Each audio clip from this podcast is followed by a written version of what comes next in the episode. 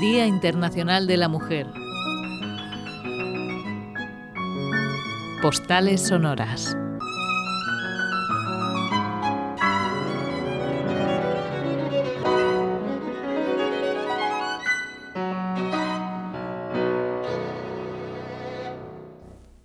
Cuando se habla de las mujeres que han compuesto música clásica, se suele decir que apenas hay donde elegir.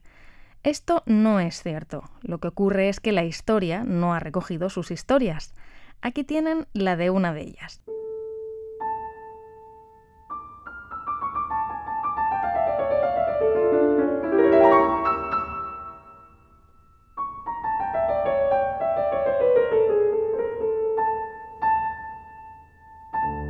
En el fondo de la sala de conciertos, Fanny se hunde cada vez más en su asiento.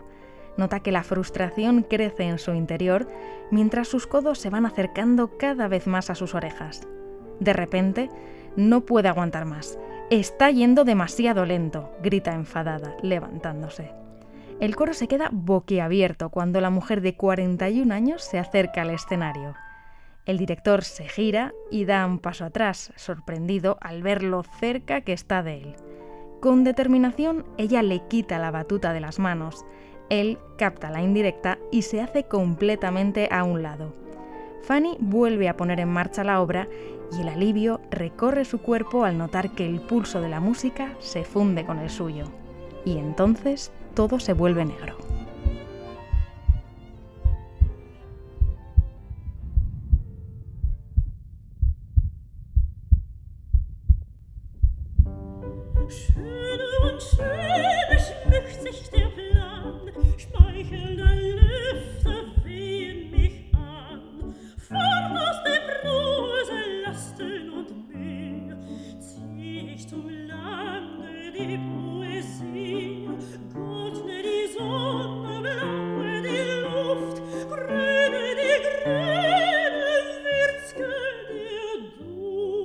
La música para piano de Fanny Hensel es un material virtuoso, experimenta y juega con la forma del lead y su sello personal pasa por resaltar el significado y el subtexto de las palabras en las armonías del acompañamiento. Por esta razón, sus últimos líder están compuestos verso a verso, a diferencia de sus primeros intentos, en los que se adhiere a la forma estrófica escribió más de 460 piezas musicales, entre ellas composiciones para trío con piano, cuarteto con piano, cuatro cantatas y varias oberturas orquestales, además de 125 piezas para piano y unos 250 líder.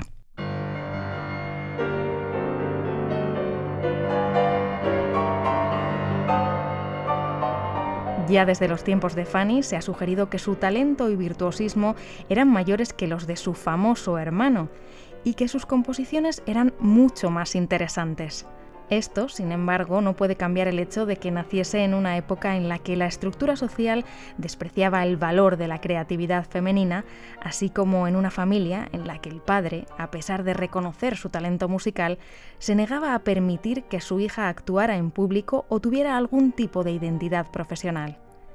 Pero en lo que respecta al padre de Fanny, no era solo una cuestión de su género, sino también del suyo y de la clase y el estatus social de su familia.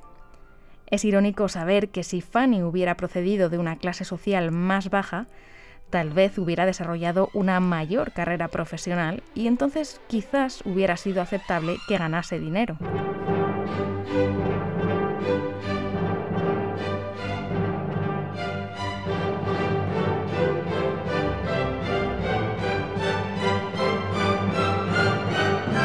Teniendo en cuenta el día que hoy celebramos, puede parecer una contradicción argumentar que no se puede hablar de Fanny Mendelssohn Hensel sin mencionar a su hermano menor, Félix Mendelssohn, pero durante toda su vida tuvo una estrecha relación con él. Tienes motivos razonables para envidiar a tu hermano.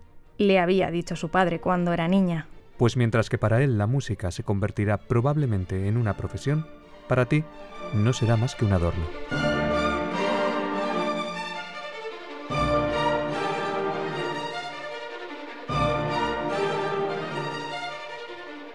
Mientras fueron niños, era Félix quien, según las cartas de Fanny, no escribía ni una nota sin consultar antes con su hermana. A lo largo de sus vidas serían compañeros de lucha musical y Fanny sentiría un profundo respeto por su hermano menor. Y así, sus opiniones y consejos serían cruciales para el tratamiento de su propia música. Félix también sintió un gran respeto por su hermana y sus habilidades como compositora. Incluso publicó algunas de sus obras con su propio nombre para que la música pudiera ser escuchada.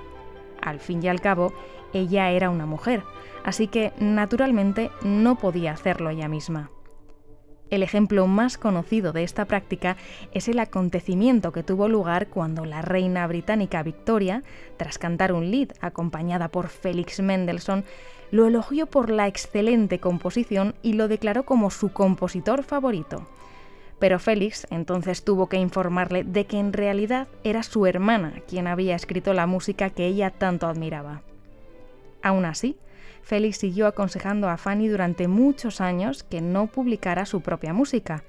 No fue hasta los 40 años cuando Fanny desoyó el consejo de su hermano y empezó a publicar su música en papel. Pero falleció a los 41 años, mientras dirigía una de las obras de su hermano, por cierto.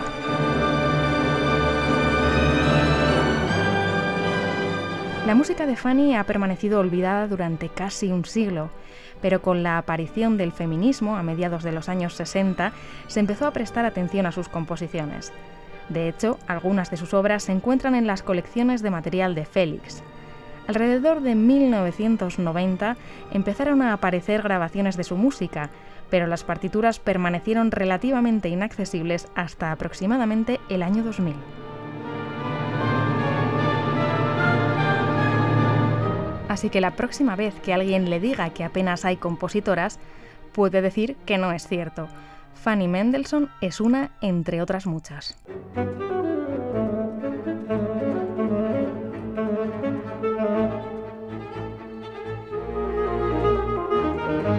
En el Día Internacional de la Mujer, Postales Sonoras.